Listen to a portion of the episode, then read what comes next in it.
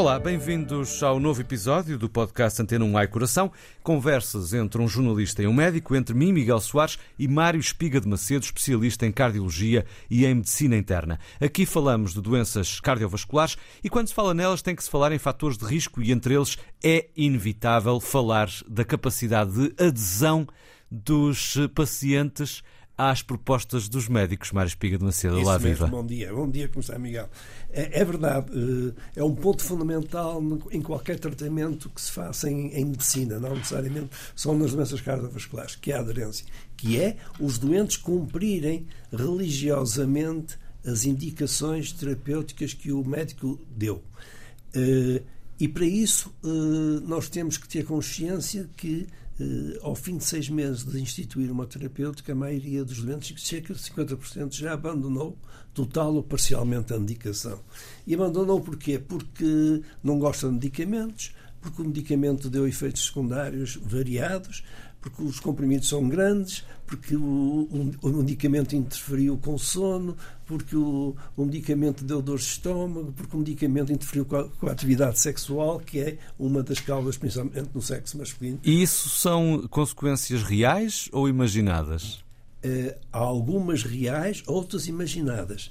Eh, até porque nós, quando muitas vezes usamos um placebo, que é um, um- um comprimido de farinha, que não tem nenhuma atividade química, eh, os, os doentes queixam-se na mesma. Eh, mas é verdade, mas, mas existe e, e depois depende de cada doente. Cada doente tem uma sensibilidade diferente, tem uma maneira de reagir diferente. Há aqueles que vão logo ler a bula, não é? É verdade. Estudam a bula de cima a baixo e- e, Embora, atenção, porque na leitura da bula eu já evitei eh, alguns erros clínicos eh, porque eh, o médico tinha-se enganado na prescrição. Mas isso é uma coisa muito rara. De qualquer forma, não tem mal ler a bula. O mal, problema não. é, É se diabolizamos Isso mesmo, é aquilo que vamos tomar, com, não é? com consciência.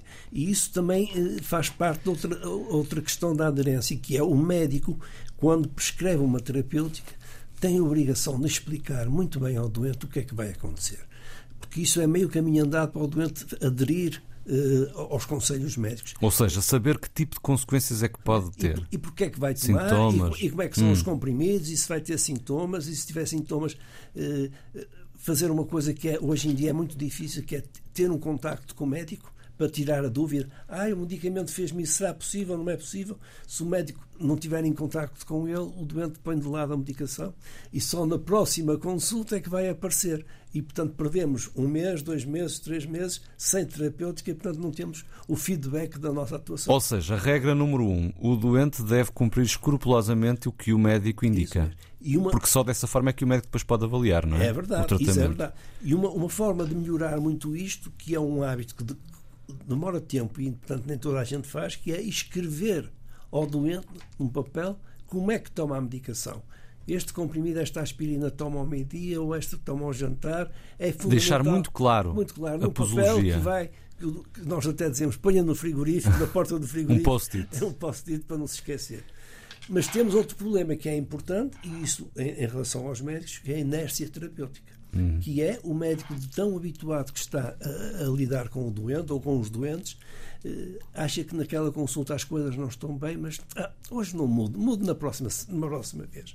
E isso atrasa a melhoria do tratamento. E, portanto, esta inércia também temos que ter consciência dela para lutarmos contra isso. é E essa inércia acontece por que motivo? Ou motivos? eh, a pressão da consulta. Uhum. Eh, temos já um doente à espera e temos que acabar a consulta eh, porque não estamos com disposição para isso. A produtividade, sobretudo em algumas unidades de saúde, não é? Eh, eh, que para quem fez consulta hospitalar, como eu fiz, muitas vezes o mudar significa aumentar os custos ao doente. E, e muitas vezes nós pensamos nisso mesmo a nível subconsciente, vamos aumentar os custos e, portanto, é capaz de não, ser melhor manter isto que ele vai cumprindo do que dar um medicamento novo que ele não vai cumprir como deve ser. Até por causa de, por questões financeiras, muitas vezes. Muito vezes é, é um problema real. O acesso à saúde. O acesso à saúde é um problema real, apesar de nós termos uma porcentagem elevadíssima de genéricos, mas só quem nunca foi à farmácia não tem que tomar dois ou três ou quatro comprimidos diariamente é que não tem uma noção do custo que é para a saúde, até porque há medicamentos que não têm genéricos e que não têm com participação. E aqui há o fator de desigualdade que é de facto essencial.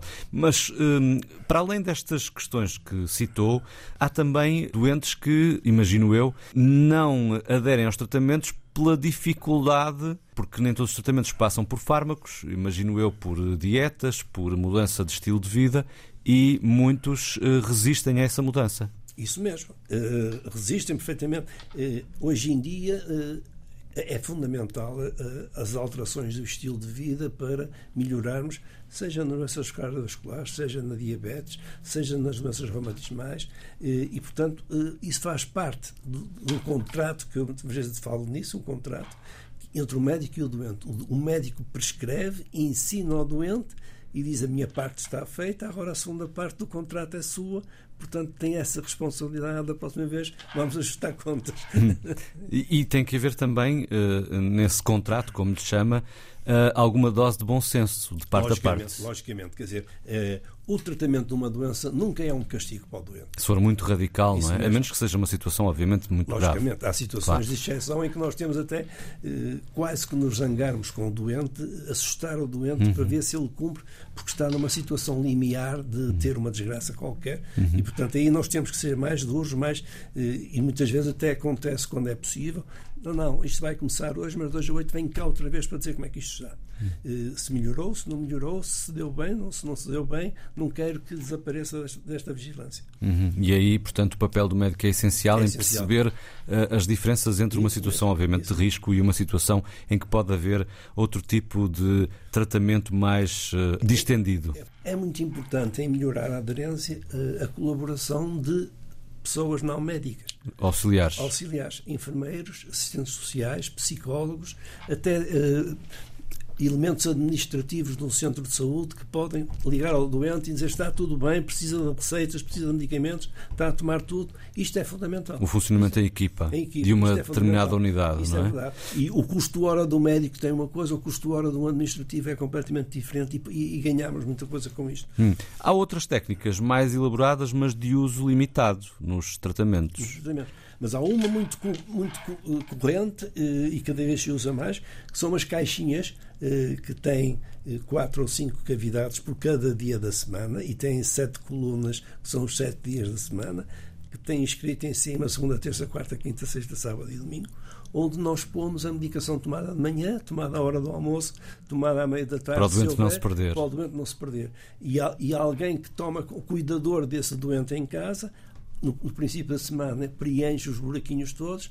e já sabemos se o doente não for malandro e não está fora as pastilhas, ou toma ou não toma. Se, se aparecem medicamentos soltos na, na, nas caixas já no dia seguinte, quer dizer que ele não tomou a medicação. Depois há casos, obviamente, em que eh, implicam a, há, em, o internamento mais, dos doentes. Mesmo, há casos mais graves em que é fundamental usar, fazer a medicação como deve ser. Chegamos a ter necessidade de internar doentes, vigiar os doentes. As enfermeiras dão um medicamento na boca e obrigam o doente a beber eh, para engolir o medicamento. Temos outra, outra maneira de vigiar, que é colher urina e dosear na urina se há medicamento em circulação. É? Ou seja, se a pessoa está a mentir. A pessoa está a mentir, isso mesmo. E há muito, e há muito disso. Apanha-se muito a mentira? Portanto, a urina, nunca pensei na urina como um detector de mentiras. É verdade, mas é verdade. Eh, como também a urina serve para uh, a investigação eh, uhum. farmacológica, claro. para saber se o medicamento está na dose ou foi absorvido ou não foi absorvido, também serve para desmontar os, os, os impostores que não fazem a cobertura. E há muitos impostores? Vai havendo. Há, muita, há uma porcentagem muito grande de pessoas que não gosta, não gosta da medicação, não gosta de fazer medica, tomar medicamentos. É verdade, há muita gente, há muita gente. E isso tem a ver, em seu entender, com o quê? Com a, a, a, ideia de que os medicamentos são uma droga e que o, pode fazer mal outras coisas, pode piorar? Os é medicamentos são uma droga. Há muita gente que não tem consciência da sua doença. Se a doença não tiver muitos sintomas, o doente. As tais doenças silenciosas? Silenciosas, uma diabetes que não tem grandes, pode não ter grandes sintomas. Um, Portanto, se não dói, não para que é que eu vou estar a tomar, é não é? Estar a tomar um medicamento e aquele meu amigo não toma e anda tão bem. E é difícil prevenir um perigo que, que é invisível. Não é? Nós já falámos a literacia em saúde. A literacia é fundamental a literacia em saúde. Isso é... E aquilo que estava a dizer, se o meu amigo anda tão bem e até comete mais asneiras que eu, é que ele não é? fazer também, não é? Deve ser de facto muitas vezes complicado também gerir alguns doentes. Há doentes difíceis, como haverá médicos doentes, também complicados, mas há doentes difíceis. É verdade, é verdade. A culpa nunca é só do doente.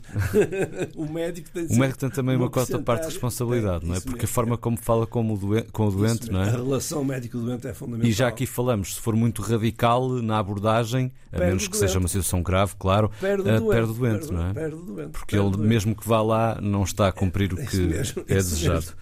Professores, Mário Espiga de Macedo, muito obrigado por mais esta conversa em que ficamos a aprender mais algumas coisas, seguramente. Eu, pelo menos na questão da urina, nunca tinha pensado uh, nessa perspectiva. Voltamos uh, no próximo programa para falar da atividade física para uma melhor saúde. Até lá.